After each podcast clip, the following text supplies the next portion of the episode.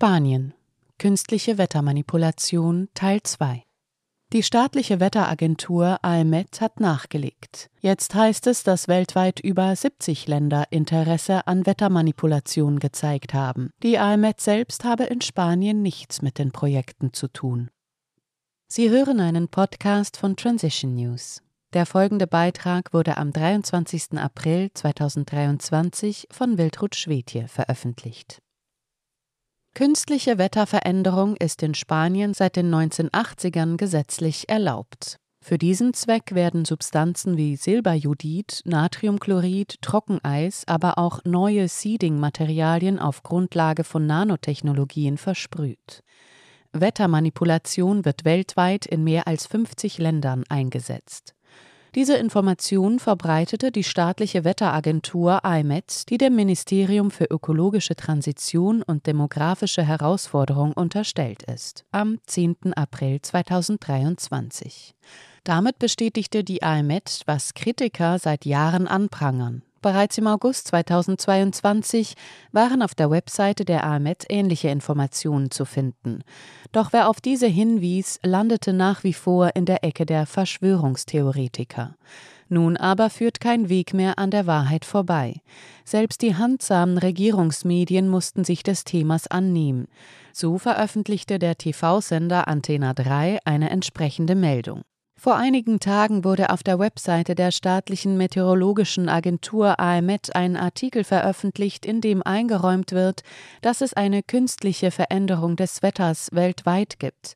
In diesem Artikel heißt es, dass es in mehr als 50 Ländern der Welt Mechanismen gibt, die es ermöglichen, das Wetter künstlich zu verändern, aber es werden nicht die genauen Orte auf dem Planeten genannt, an denen diese Veränderung stattfindet, obwohl es heißt, dass sie in Spanien vorkommt. Antena 3 geht zudem auf die Reaktionen in den sozialen Medien ein. So fand der TV-Sender auf Twitter Kommentare wie Glücklicherweise hat die AMET ihren Verstand wiedergefunden und leugnet die künstliche Veränderung des Wetters nicht mehr, sondern erklärt deren Existenz. Oder eine weitere Verschwörungstheorie, die keine mehr ist. Auf der anderen Seite seien Internetnutzer besorgt darüber, dass die AMET anerkenne, dass es in 50 Ländern eine künstliche Wetterveränderung gebe, lässt Antenna 3 wissen. Denn viele würden glauben, dass diese Aktivitäten die alarmierende Dürre in Spanien provoziert hätte. Auch fürchteten sie, dass die verwendeten Materialien schädliche Auswirkungen auf unsere Gesundheit haben könnten. Antena 3 informiert nicht darüber, welche chemischen Substanzen bei dieser Wettermanipulation zum Einsatz kommen, sondern betont, dass die AMZ in ihrem Artikel eine beruhigende Botschaft aussendet. So erklärte die Wetteragentur, dass die in minimalen Mengen verwendeten Materialien keine schädlichen Auswirkungen auf unseren Organismus haben und dass die derzeitige Gesetzgebung die Verwendung von Produkten, die unerwünschte Auswirkungen auf die Gesundheit der Menschen haben, nicht zulassen würde.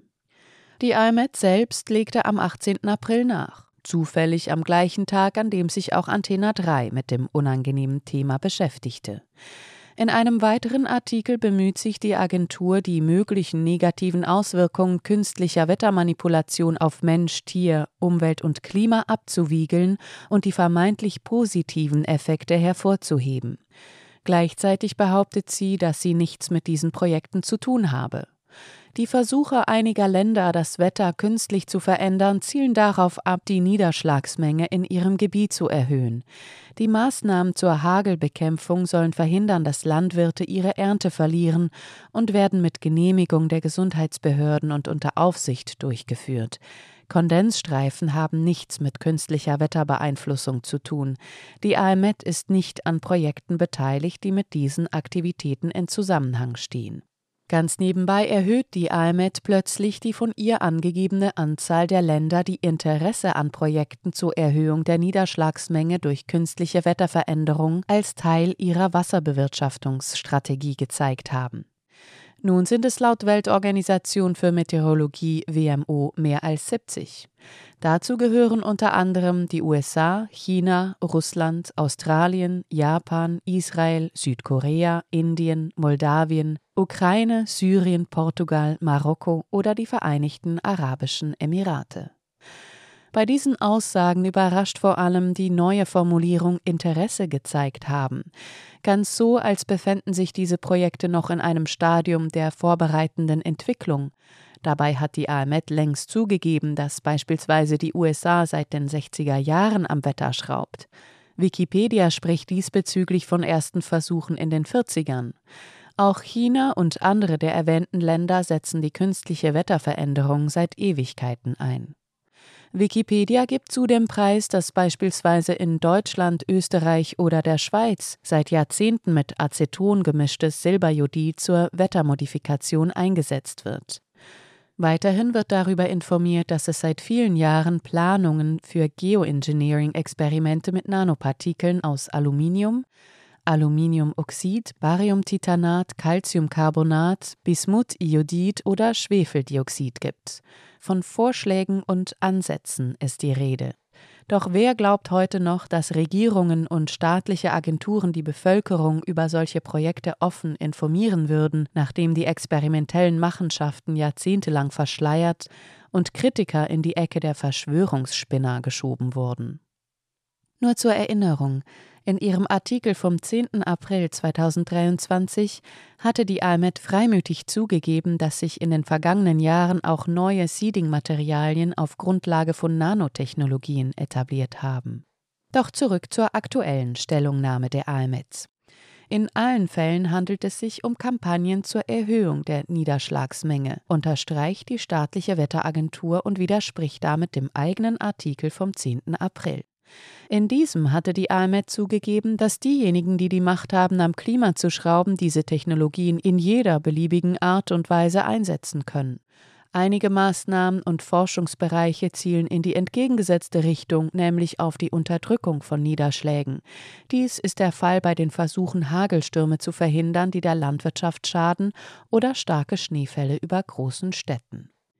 Mehrfach wiederholt die AMET, dass die Sicherheit für Mensch, Tier und Umwelt dadurch gewährleistet sei, dass alle Maßnahmen zur Wettermanipulation immer mit der Genehmigung der hydrographischen Verbände und falls erforderlich mit dem Bericht der regionalen Gesundheitsbehörden arbeiten müssen.